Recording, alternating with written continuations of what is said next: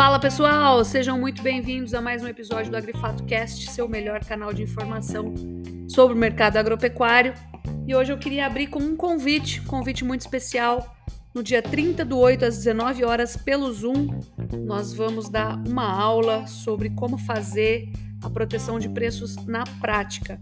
Muita gente chega para mim e fala: "Nossa, Lígia, eu até entendo que tem comercialização antecipada, o RED, as travas, mas eu não sei como aplicar, fico totalmente perdido. Então, para ir para essa tacada prática aí, nós marcamos essa aula, vai ser pelo Zoom. Então eu peço que vocês acessem aí o link, tá? conteúdos.agrifato.com.br barra trava tracinho boi. Eu vou deixar na descrição aqui do podcast, tá bom? Mas eu convido vocês todos a participarem dessa aula. Vai ser muito especial e com um, um approach assim bem prático, tá bom? Afinal de contas, o ano não tá fácil e a gente precisa aprender a usar essas ferramentas e ter coragem e confiança para utilizá-las. Vou responder a dúvidas também. Valeu? Vamos para o nosso podcast que tem grandes novidades na semana.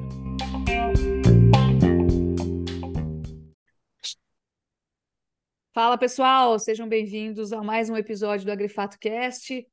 Estamos aqui ansiosos para comentar com vocês sobre a notícia de ontem, né? Saiu no final da tarde, depois do pregão fechado, é, a aquisição por parte da Minerva de 16 plantas, me corrijam se eu estiver errado, vocês sabem que eu não lembro nem meu nome mais. É, 16 plantas da Marfrig, né, localizadas aí em diferentes países, diferentes localizações, plantas China aqui no Brasil, né?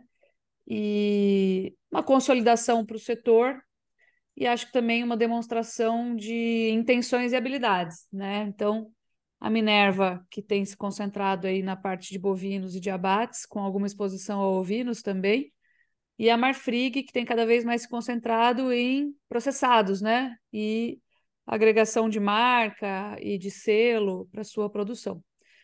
É, a gente entende aí que a estratégia da Marfrig, para ambas as empresas, a, a, estratégia é interessante. A Minerva aumenta aí a sua capacidade de abate, se eu não me engano, em 42%, né? Depois vocês me peguem os dados aí para a gente comentar. Vou fazer só o resumão geral. É, é, uma, é um baita aumento de capacidade, mas assim, robusto mesmo, né? Robusto mesmo. E eu entendo que a Marfrig está de olho na aquisição da BR Foods, né? Então, focando aí nessa estratégia mais de processados, cada um no seu quadrado, seguindo sua aptidão e suas habilidades naturais.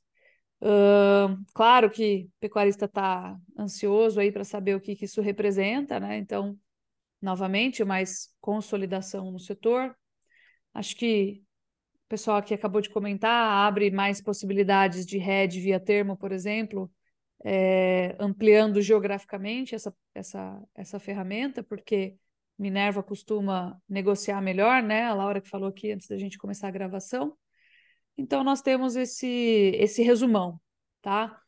Uh, eu acho que a gente podia seguir, ô Iago, depois a gente fala um pouquinho de mercado, né? Mercado para, meio que parou de cair, mas acho que a gente podia seguir comentando, você trazer as plantas aqui que são afetadas, né? Que entraram aí na, na negociação, que você é mais novinho, tem a cabeça mais fresca que eu, eu não lembro mais nada. Tô sem a lista É, na mão aqui, vamos lá. fala, bom dia, bom dia, boa tarde, boa noite para todo mundo que está nos ouvindo. É, acho que é uma, uma operação que pegou muita gente de surpresa, né? Que foi realmente, assim, uma grande aquisição. A gente está falando de 7,5 bilhões de reais que foram gastos nessa operação pelo Minerva para a compra dessas plantas do Marfrig.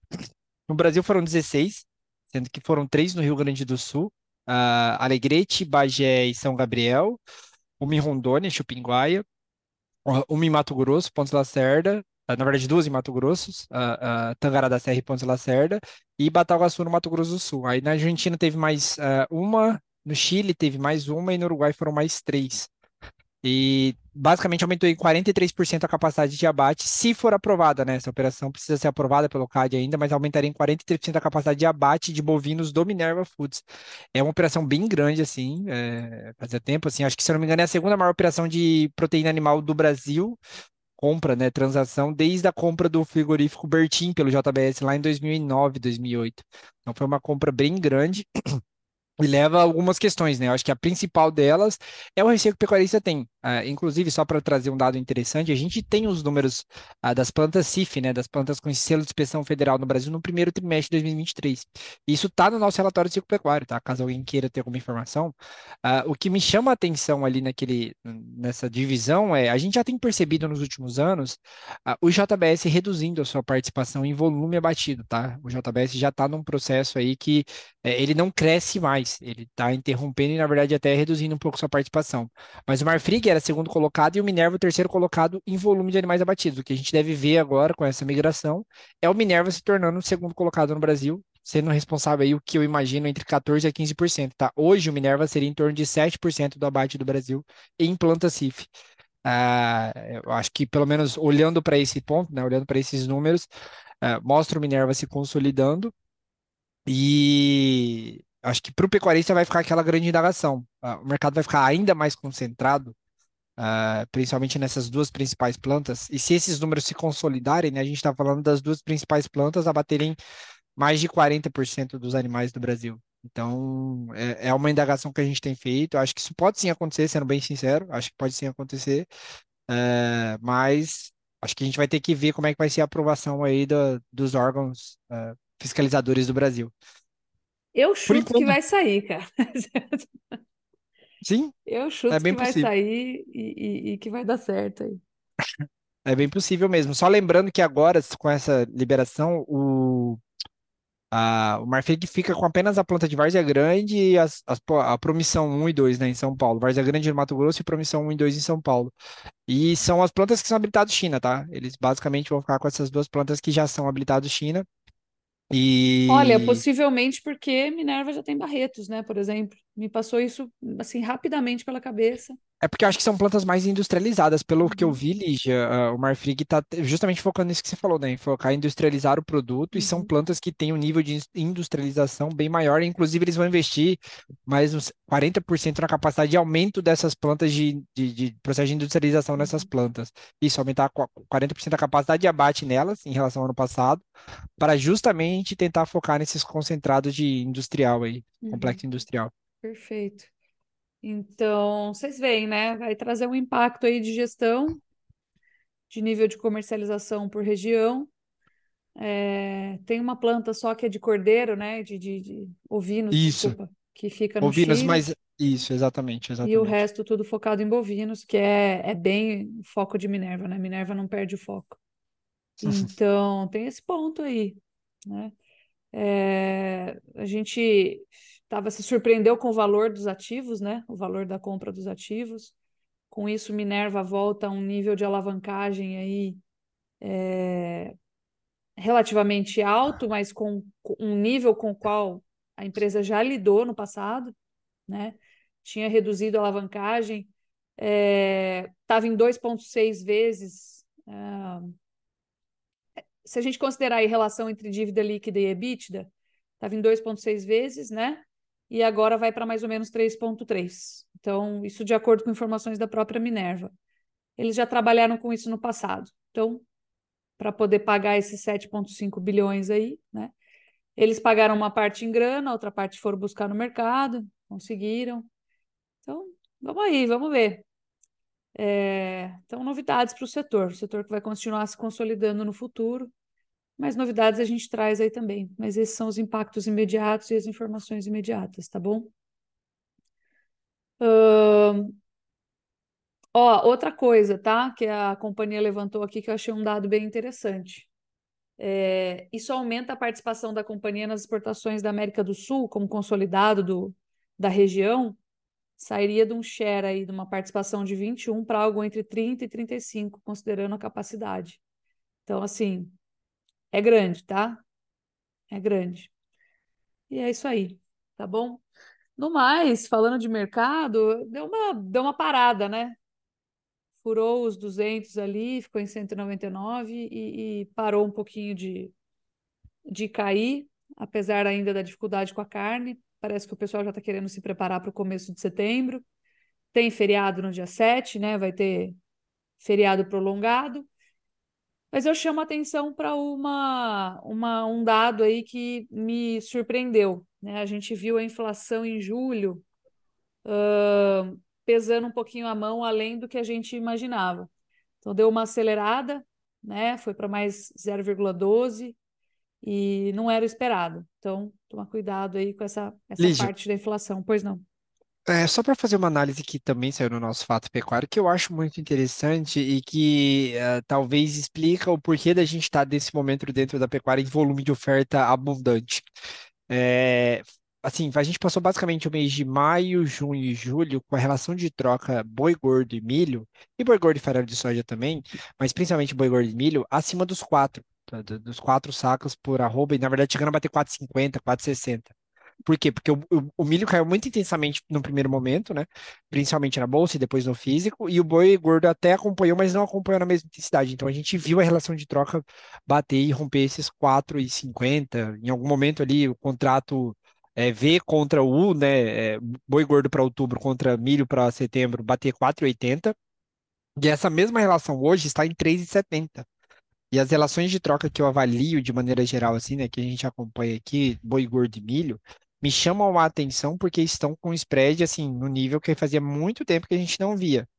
E aí tá me chamando justamente botando essa pulga atrás da orelha. Ah, o processo de intensificação de engorda que a gente colhe hoje, né, com o boi gordo tendo que sair nesse processo, será que ele vai continuar nesses próximos meses? Principalmente porque, apesar do milho ter eh, ficado barato, inclusive eu fui numa fazenda essa semana e vi justamente isso, vi, vi boi empalhada de milho. Então, na terceira safra, né, o cara faz soja, faz milho e arrenda a área dele com milho ali, cobertura de pasto, com milho que milho colhido, né, palhada, arrendou a vaca, a área dele para vaca de cria, para vaca continuar comendo. Então, acho que isso provavelmente se replica em outros, outras, outras propriedades. Mas me chama a atenção como essa relação de troca caiu muito nos últimos, ah, ah, nos últimos dias e meses e semanas, digamos assim, e que talvez possa levantar aí uma lebre de que a gente não vai ter tanto mais assim oferta abundante nos próximos meses, talvez, né? Principalmente olhando para novembro, daqui três, quatro meses, que essa oferta pode ser que dê uma enxugadinha assim, É porque a pela, pró- conta já pela não própria está dificuldade técnica de entregar, né? exatamente, exatamente. Porque a- a- avaliando essa, essa relação de troca chama a atenção isso daí. Uhum, Isso perfeito. até um ponto que alguns clientes nossos que, é, por exemplo, estavam comprando animais para colocar em coxo, e a gente observa também que a decisão do pecuarista em, confi- em confinar ou não foi aconteceu rápido, né, esse ano, assim, ele decidiu de uma hora para outra, digamos assim, não teve um planejamento, ele não começou o ano com esse planejamento já pensando em confinar o animal. Foi uma decisão que ele tomou vendo essa queda é, profunda que nós vimos para os preços dos, dos grãos, né? Então, a gente percebe até, eu falo até pelo, pelos clientes que a gente conversa e tudo, que muitos estavam com planejamento de confinar um volume muito relevante de animais, mas aí com essa queda que nós observamos da arroba, que veio aí a partir de julho, muitos tiraram o, o pé do acelerador e desistiram de confinar. Então, ó, esses animais que eu comprei eu vou terminar, mas eu não vou realizar novas compras. E a hora que a gente olha para a margem de confinamento, por exemplo, de São Paulo, está nos piores níveis do, do ano, né? Então, nem no primeiro trimestre lá, quando a gente tinha preços do grãos, dos grãos em outros patamares, patamares mais altos, a gente via, como você está comentando, relações de troca é, tão ruins e as margens do confinamento tão apertadas. Então, isso de fato eu acredito que vai acontecer, mas e até os próprios indicadores, né, quando a gente olha para os dados do IMEA, quando a gente olha para os dados da DSM mesmo, falam de uma redução do volume de animais confinados, só que o que eu estou vendo é que esses animais, na verdade, estão mudando o manejo. Então, como você comentou, estão saindo de um, de um confinamento e indo, por exemplo, integração lavoura-pecuária, ou um TIP, ou um semi-confinamento. É, então, eu, eu, fico assim com essa dúvida de que será que vai de fato faltar animal porque o volume de animais está caindo, ou será que eles estão só remanejando de, de manejo, sabe? Qual que é a opinião de vocês enquanto a isso? Que realmente é uma questão, porque é difícil a gente analisar, né? Qual, é, qual que é o volume de animais que está em integração lavoura-pecuária, por exemplo? Qual que está Ah, em semi?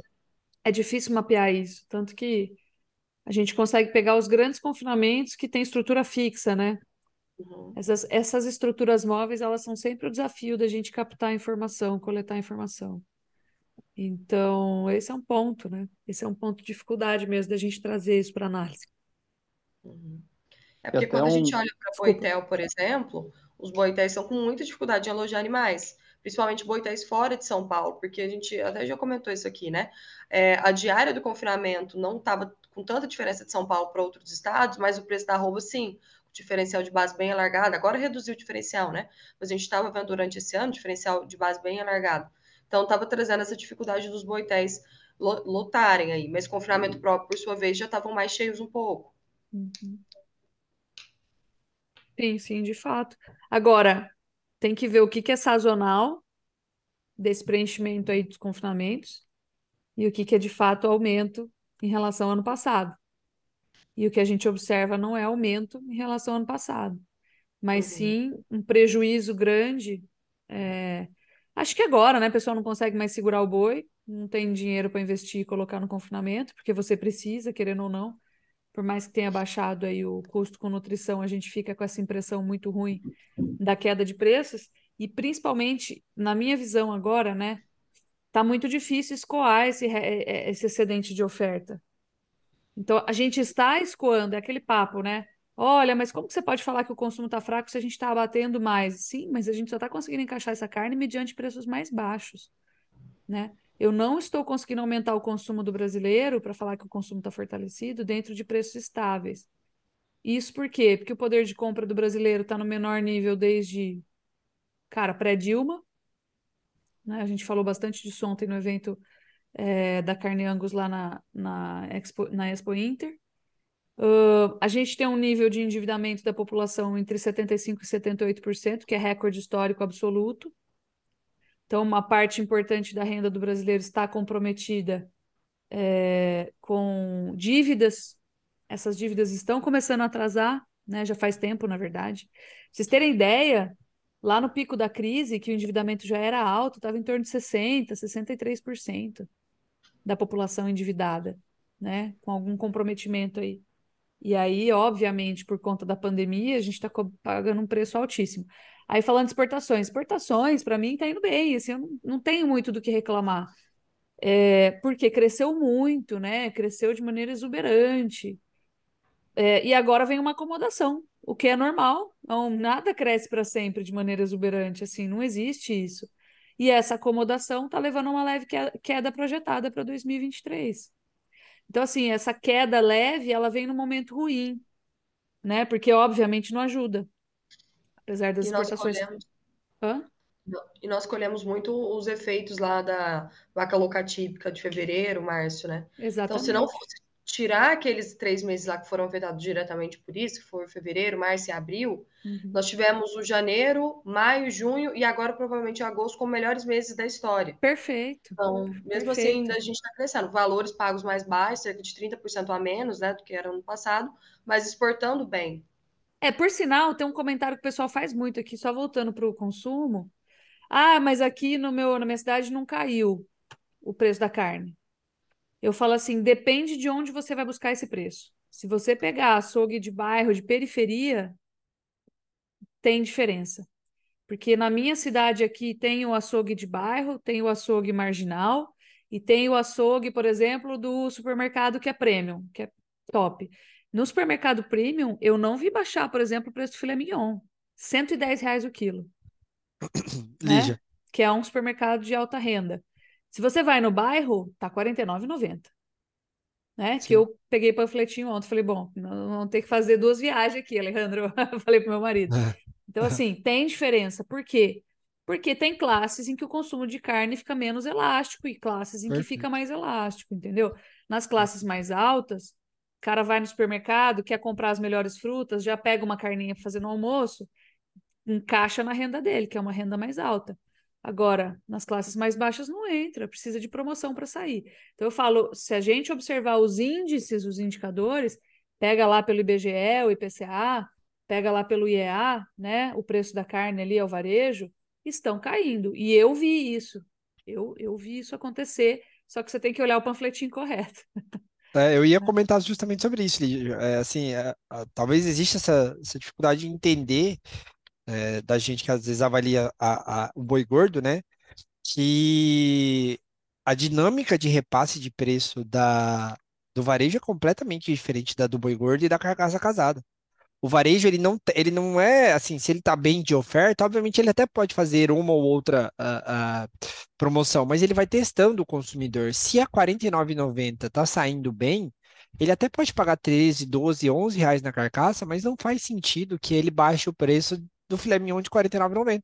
Se toda semana ele está vendendo 3 quilos de filé mignon, que é a meta dele, por R$ 49,90, não faz sentido que ele baixe isso, sabe? Não faz sentido que ele baixe o preço. Ele vai pensar, obviamente, em maximizar o lucro dele. Ainda mais que os anos de 20 e 21 foram bem difíceis para o varejo, sabe? Ele tá, ele estava num processo de recomposição de margem, já, já atingiu isso já faz um tempo. Mas, assim, é, é outra dinâmica, uma dinâmica muito mais baseada no fluxo de venda que o consumidor vai dar para ele e, e, e maximizar ao máximo esse, essa lucratividade, do que pelo excesso de oferta na, na ponta inicial, sabe? Que no caso é o É, gordo e a carcaça. e outra, e outra, é o que a gente escuta aqui. É, eu sempre falo que é, é- é- boi é carne, carne vira carniça, entendeu? Eu não consigo sair abatendo tudo que tem para aliviar o mercado e deixar isso vencendo lá na gôndola, lá na, na, na, na prateleira do supermercado. Ah, mas o varejo não baixa o preço. Se ele puder controlar isso, ele não vai baixar mesmo. Assim, a gente tem que ser realista, tá todo mundo buscando o seu, né? É, de Até- fato, tá, tá judiado, assim, é o que, é o que eu falo.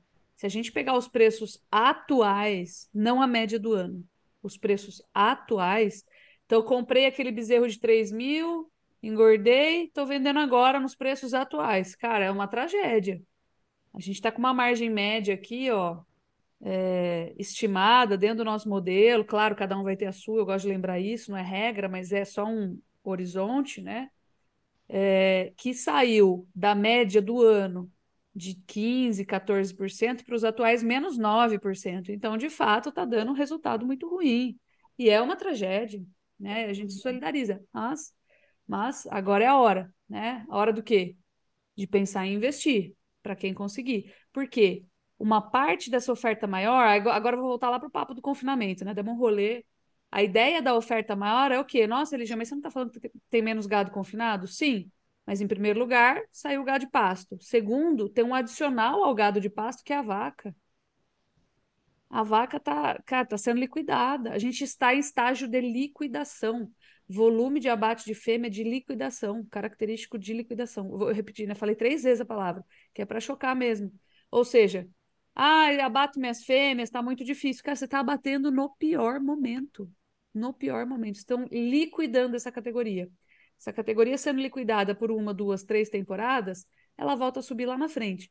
Fora um outro ponto. Nós ainda estamos cedendo área, principalmente para soja, e daqui a pouco a gente entra nos grãos para o pessoal comentar também, né? Porque o milho está um pouco mais difícil em termos de margem do que a soja, e os meninos me corrijam se eu estiver errada. Então, cessão de áreas, né? Combinado a um desinvestimento monstro. As empresas estão falando com a gente aqui que está difícil mesmo, cara. Então, assim, isso vai cobrar um preço muito alto lá na frente. E é o que eu sempre falo: pecuária, atividade de prazo longo, plurianual, eu não consigo emprenhar uma vaca, ver o bezerro nascer e engordar ele dentro de 12 meses. Não é, né? Essa sazonalidade da agricultura, ela não vale para pecuária. A pecuária é atividade plurianual. Então, agora está na hora de eu enxergar o que vai acontecer daqui 30, 36 meses. E nós estamos vendo uma desconstrução maciça, maciça da capacidade produtiva na pecuária, né? É Quanto por aí. mais forte for essa desconstrução, mais potencial para os preços subirem lá na frente nós temos, né? É o que aconteceu. Perfeito. 2021 Foi recorde de abate fêmeas, de retenção de fêmeas, perdão. E agora a gente está vendo recorde de produção de carne, né? Primeiro semestre desse ano foi a maior produção de carne da história. Uhum.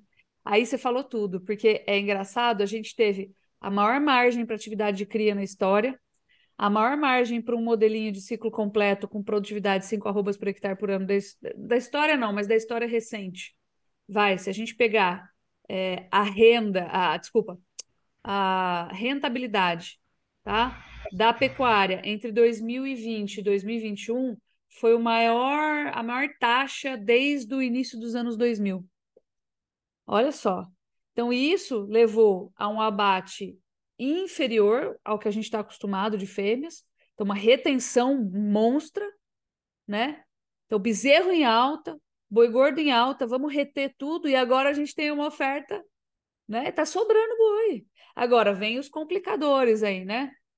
A gente tem complicadores nessa conta, que são, para mim, o consumo doméstico, que está muito ruim e, para mim, sem previsão de melhorar, na minha visão. Né? Principalmente aumentando o gasto do governo, possivelmente endividamento. Vai ser difícil né, a gente ver a atividade econômica voltar, a não sei que momentaneamente, se a gente vir aí o mercado, o governo baixar juros na canetada de novo, uma coisa parecida com o que a gente viu lá em 2014, né? que foi ruim depois na sequência. Aliás, nós estamos em crise desde então. E aí, tá, para mim, o consumo doméstico ele é complicado. Agora, sinceramente, sinceramente, 2020 e 2021 foram anos do quê? De bonança no Brasil ou de crise? De crise. Puxa vida, gente. Deixar todo mundo trancado em casa dois anos. Vocês estão brincando. Custo de tudo explodiu. O boi ligou para isso?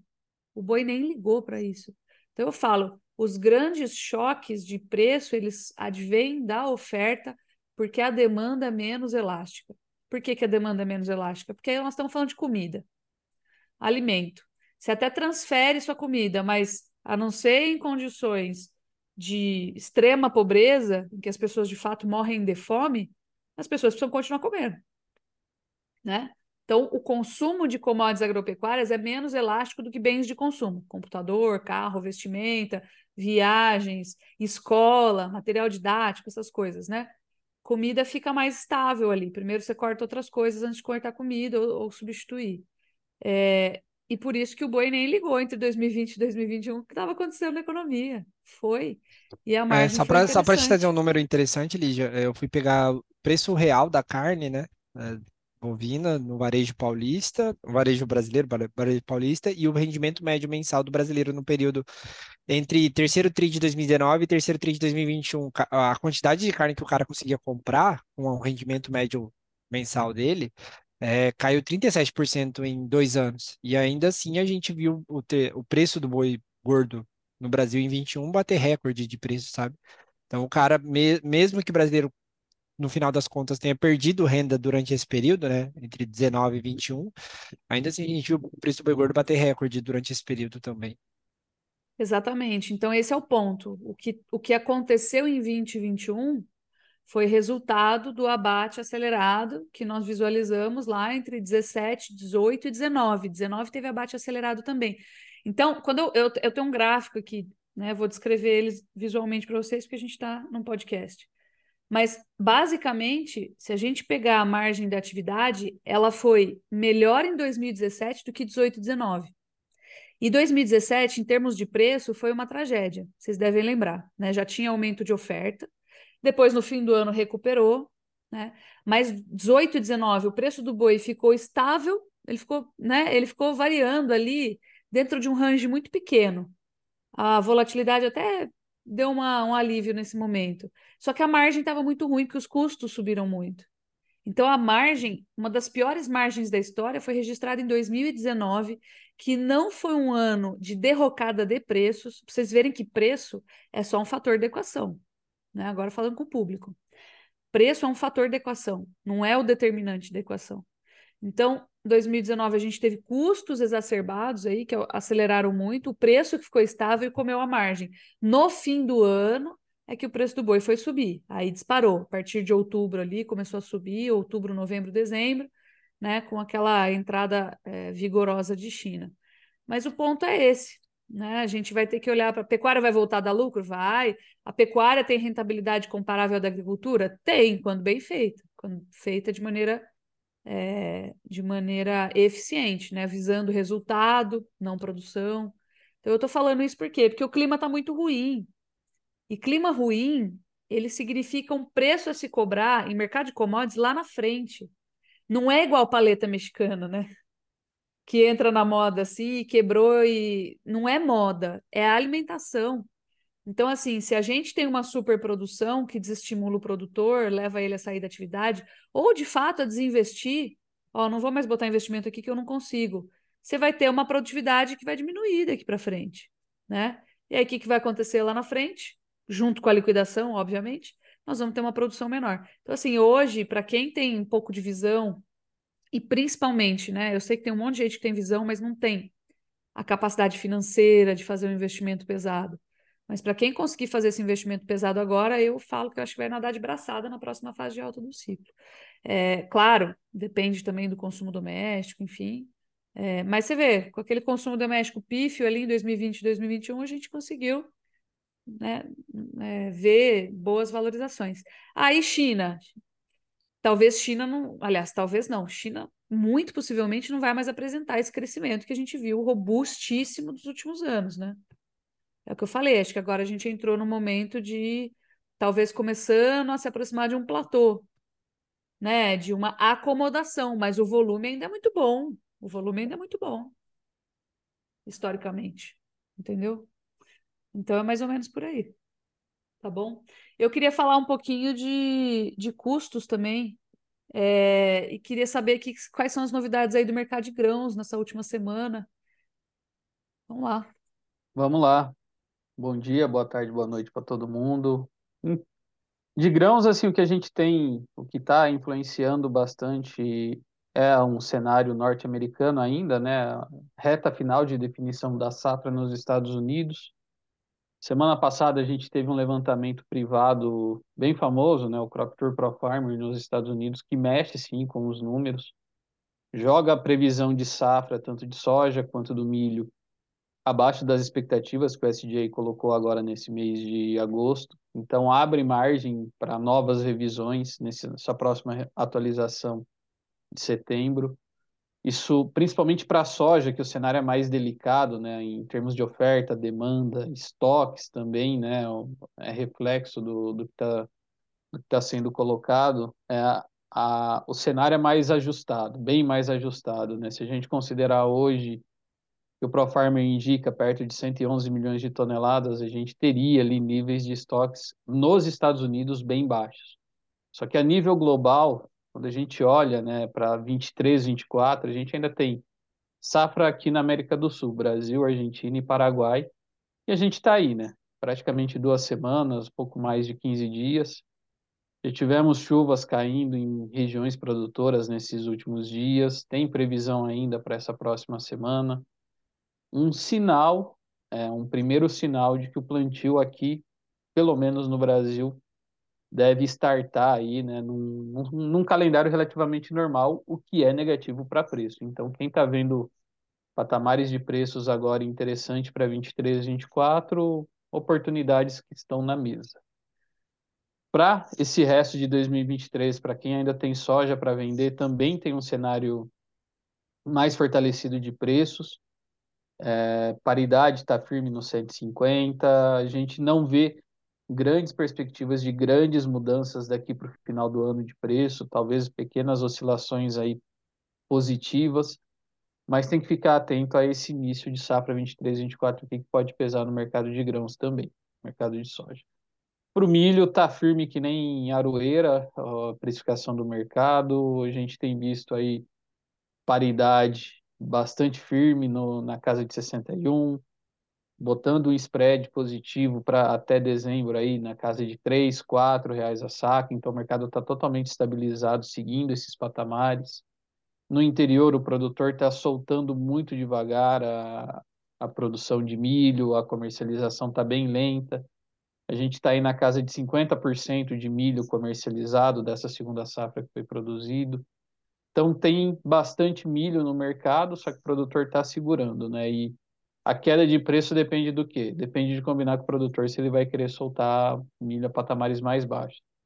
Então a gente tem que olhar agora essas conjunturas, né? Temos milho, temos exportação bem forte rodando nesse nesse mês de agosto, começou bem forte já no mês de, de julho. A gente tende agora a entrar no período mais positivo aí para demanda de milho brasileiro para exportação, então o mercado deve continuar mais firme nesse segundo semestre, só que esse calendário de plantio aí da, da soja pode começar a trazer alguma, algumas indicações. Se a safra de soja vai chegar mais cedo, né, em 23, 24, a gente pode ter aí algum estresse logístico que pode obrigar alguma liquidação de milho. Não sei se vai sair a preços mais baratos do que tem hoje. O milho, para mim, já está no fundo do poço, o produtor está muito reticente em entregar. Mas é, o que a gente vê é, é um mercado que tende a continuar aí é, rondando esses patamares que hoje tem CPEA na casa de 53, 54 reais a saco. Acho que um, um ponto importante é, que está sendo colocado também, né, a questão da China, né? A China enfrenta questões econômicas aí um pouco mais delicadas, questões de bancos, questões de construtoras pedindo falência, enfim, um cenário econômico mais delicado. A gente está sim também em termos de exportação de soja para a China, para a China, é, em patamares elevadíssimos, desde 2017 é o maior valor acumulado que a gente tem, que já passa de 72 milhões de toneladas. É, a China continua comprando, continua sendo o maior consumidor mundial de soja, só que a gente tem que ficar atento a esses fatores é, de economia chinesa e o quanto ela pode afetar aqui nossa demanda, não só por carnes, mas também no caso do mercado de soja. Então, olhando, né, de forma olhando por cima um pouco, né, que a gente tem os players Brasil, Argentina, Paraguai e Estados Unidos como fornecedores de soja, né? A China não compra do Paraguai por uma questão de geopolítica, né, que Paraguai reconhece Taiwan como nação independente, mas sobra praticamente o Brasil na conta, um pouco de Estados Unidos e também Argentina aí para estar tá fornecendo soja. Então, o jogo está na mão desses países e qualquer estresse de oferta é, a nível de Estados Unidos, como está acontecendo, ou a nível América do Sul nesse próximo período agora, a gente teria aí uma movimentação um pouco mais positiva, um pouco mais positiva de preço. Questão de oportunidade, pessoal. O mercado do boi, mercado de soja, da mesma forma que o boi, tá assim, soja está mais firme, mas não é bom, não é, é bom aproveitar essas oportunidades que o mercado tem trazido. Nos melhores momentos de preço, a gente não tem visto o mercado explodir como aconteceu nos últimos dois, três anos. Então, a gente está num outro momento para mercado de grãos também.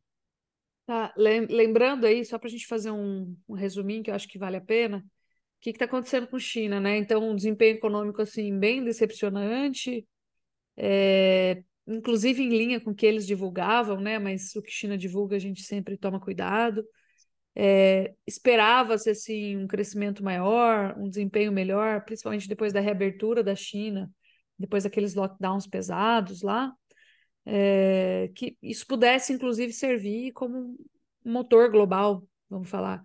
E o que a gente viu foram indicadores bem mais fracos, principalmente vindo da indústria e principalmente vindo do setor de construção, que é assim, é bem relevante para a economia chinesa, em torno de 25% da economia chinesa é dependente do PIB chinês, é dependente do setor de construção. Vocês já devem ter visto aqueles vídeos das cidades fantasmas levantadas na China, né? Então, dinheiro do governo é, distribuído aí para se levantar prédios, cidades, e assim, sem necessariamente ter quem consiga comprar e estar habitando aquela localidade ali. Então, isso é uma realidade, parece teoria da conspiração, parece uma coisa muito louca, né? Mas é real. Eu até convido vocês a procurarem no Google essas cidades fantasmas. E agora, como acabou esse incentivo, as construtoras estão começando a dar calote nos bancos. Então, esse é um ponto importante, né? É... enquanto está todo mundo subindo juros no mundo, a China está cortando. Ou seja, mais uma rodada de aposta aí nesse, nesse momento, tá? É... Um ponto importante disso, outro ponto, né?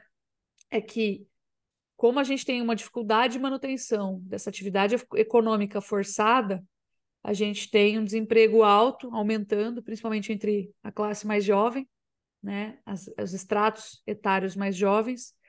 Uh, e a China, pela primeira vez, vai registrar, registrar um declínio populacional, que é uma coisa assim que para a China é quase que impensável, né?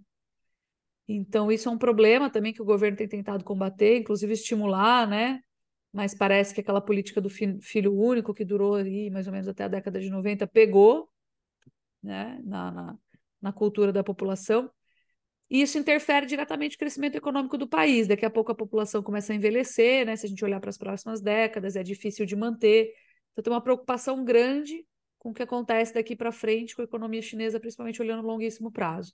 Sem incentivos, mesmo cortando taxa de juros, a economia não está demonstrando sinais é, de aquecimento, o crescimento do PIB vem diminuindo, apresentando resultados menores cada vez mais.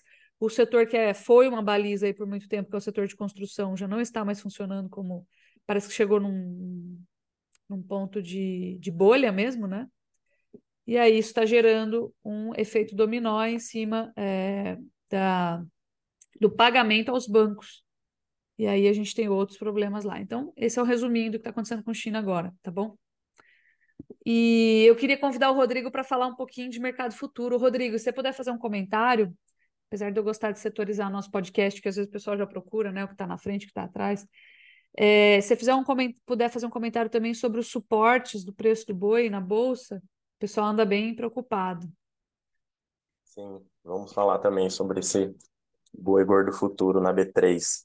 Mas aqui, iniciando pela parte de grãos, como o Stefano colocou, né, esse cenário de fundamentos, quando a gente olha é, oferta, demanda e estoques para a soja um pouco mais apertado a nível Estados Unidos, né, tanto refletindo as perspectivas de rendimentos da, das lavouras norte-americanas colocadas pela ProFarmer abaixo das expectativas do USDA de agosto e também as condições de clima, né? Uh, se a gente observa os mapas do NOAA, né, a agência lá de clima dos Estados Unidos, para 6 a 10 dias ou 8 a 14 dias, é bem visual, uns bolsões de calor e também chuvas abaixo da média, e isso tem pressionado para cima as cotações futuras de soja, trabalhando aí pouco acima da referência dos 14 dólares por bushel, e inclusive com os vencimentos mais longos, março 24 e maio 24, referência aqui para safra brasileira é, acima aí desses 14 dólares por bushel,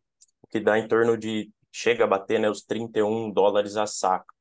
Então, pode ser sim é, uma oportunidade para o produtor brasileiro escalonar vendas, né, travar Chicago a níveis muito interessantes. Se a gente olha aqui o gráfico diário, né, tanto o gráfico diário o gráfico semanal da soja em Chicago em tendência de alta, e são nesses momentos que a gente quer estipular bons patamares de, de trava, né? Então, muita atenção nesse momento. Para o milho em Chicago, um cenário um pouco diferente, apesar né, dessas condições de clima desfavoráveis e também o, a, o Crop Tour da ProFarmer indicar um, um cenário, um rendimento menor em relação ao do USDA, a oferta ainda é muito robusta se comparado a 22, 23, né? Agora, o Crop Tour da ProFarmer indicou 300, cerca de 380 milhões de toneladas, né, oferta de, de milho nos Estados Unidos em 23, 24. Então, é, é bem acima, se a gente for observar, do ano passado. E aí, a, os vencimentos aqui, tanto setembro a dezembro, trabalhando abaixo dos 5 dólares por bushel em Chicago. Se a gente pega o report do CFTC, colocado na última sexta-feira, os fundos aumentaram a posição vendida em derivativos de milho, opções e futuros, né? Esse saldo negativo ele já chega a 106.135 contratos, diferentemente para o complexo soja, que a gente vê um saldo positivo. Para o grão de soja, os fundos aumentaram um pouco a posição comprada, que atualmente está em 58.206 contratos, também observando futuros e opções. E agora trazendo um pouco para a B3, contrato setembro na tela, é, o CC 1023 a R$ 53,86 a saca, é, ele lateralizado no curto prazo, né, apesar do viés de baixa, vamos assim dizer, ele trabalhando nesses valores já próximo ao CPEA, né, indicador Campinas aqui, balizador desses contratos, que ontem veio a 53,44 reais a saca, mas sustentados, como o Stefan colocou, se a gente observa a paridade de exportação, é, trabalhando aí acima dos 60 reais, e aqui já aproveitando, né, falando do, dos futuros de boi gordo na B3, o contrato outubro, que é a grande referência, é o contrato mais líquido, na tela agora 197,35 reais a arroba. Ele voltou a, a perder a referência dos 200 reais e para baixo a referência que a gente tem é o menor patamar que ele atingiu agora no dia 25 do 8, 195,95 então, vamos ver se, esse, se o ativo vai segurar nesse patamar.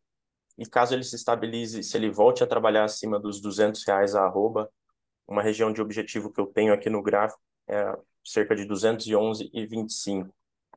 Ah, o contexto gráfico é similar para os demais vencimentos. Se a gente olha o novembro, ele também está próximo à região de suporte, agora ele trabalhando até um pouquinho acima, ele está a 204,45 na tela agora. Eu tenho uma região de suporte aqui entre os 202,25 e 204, mais ou menos. E caso ele volte a, a corrigir mais para cima, eu tenho uma região aqui plotada de 207,70. Isso para o novembro. Dezembro também similar. Para baixo um suporte nos 205 e para cima um ponto de resistência aqui a 211,50. São essas referências. Excelente. Então é isso aí, pessoal. Por enquanto está segurando. Vamos ver até quando. Tá bom? E no mais é isso. Vamos para a semana aí, tem bastante novidade, né? Apesar do, do preço do boi não ter dado grandes novidades, mas acho que tem, tem boas novidades aí, tem novidades interessantes para a gente debater. Ô, e olho Lígia, sempre no futuro. Fala, fala, Rodrigo. só reforçar, né, nesses momentos, né, a gente tem esses patamares baixos, né, o pessoal pergunta muito, né, não fecha a conta e tudo mais, eu que lembrar de reforçar o convite para o aulão, né, de RED que vai ter, então, é isso, acho que a Lígia pode até falar melhor, né, É, eu ia chamar de novo. momento.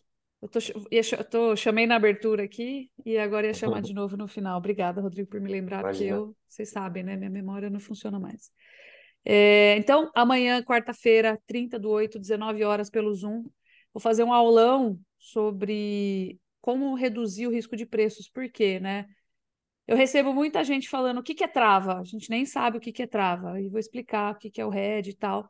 E muita, muita, muita, muita gente falando: olha, eu entendo o que que é, mas eu não sei como usar na prática, eu não tenho essa confiança. Então, vou levar alguns exemplos práticos, ensinar né, a usar isso na prática, mostrar operações que nós executamos ao longo de 2023 para que vocês possam executar daqui para frente e responder perguntas também é, de uma forma bem objetiva. Então, é uma aula bem mão na massa, né? Uma aula bem prática para a gente debater esse tema que se mostrou tão importante agora em 2023, né? A gente esquece nos momentos de alta, esquece da importância dele, é, e agora nos momentos de baixa fica todo mundo com o dedo chupando o dedo, né? Tá bom? A gente levantou inclusive uma enquete aqui em que estimamos que apenas 4% dos produtores tenham feito algum tipo de trava. E é bem pouco, e esse dado nosso ainda deve estar superestimado, porque o nosso público, em boa parte, compreende essa ferramenta. E tem aquele público que a gente não consegue alcançar, só para vocês entenderem. Então, é uma estimativa que talvez tenha até um erro para cima aí. Tá bom? Então é isso, turma. Obrigada aí. Valeu, boa semana pra gente. Até já. Obrigada, pessoal. Boa Valeu, semana. pessoal. Valeu, turma, boa semana. Valeu.